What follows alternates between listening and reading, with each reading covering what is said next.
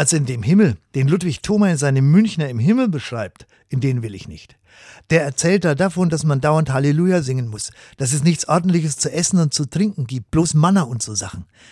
Nein, ich glaube, das ist nicht das Richtige. Aber vielleicht ist der Ludwig Thoma ja deswegen darauf gekommen, weil ihm die Pfarrer das so erzählt haben, dass der Himmel sowas sei wie eine Art Weltenaltersheim.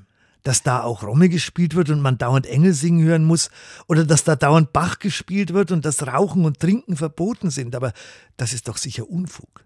Der Himmel, das ist doch kein Ort für alte Leute.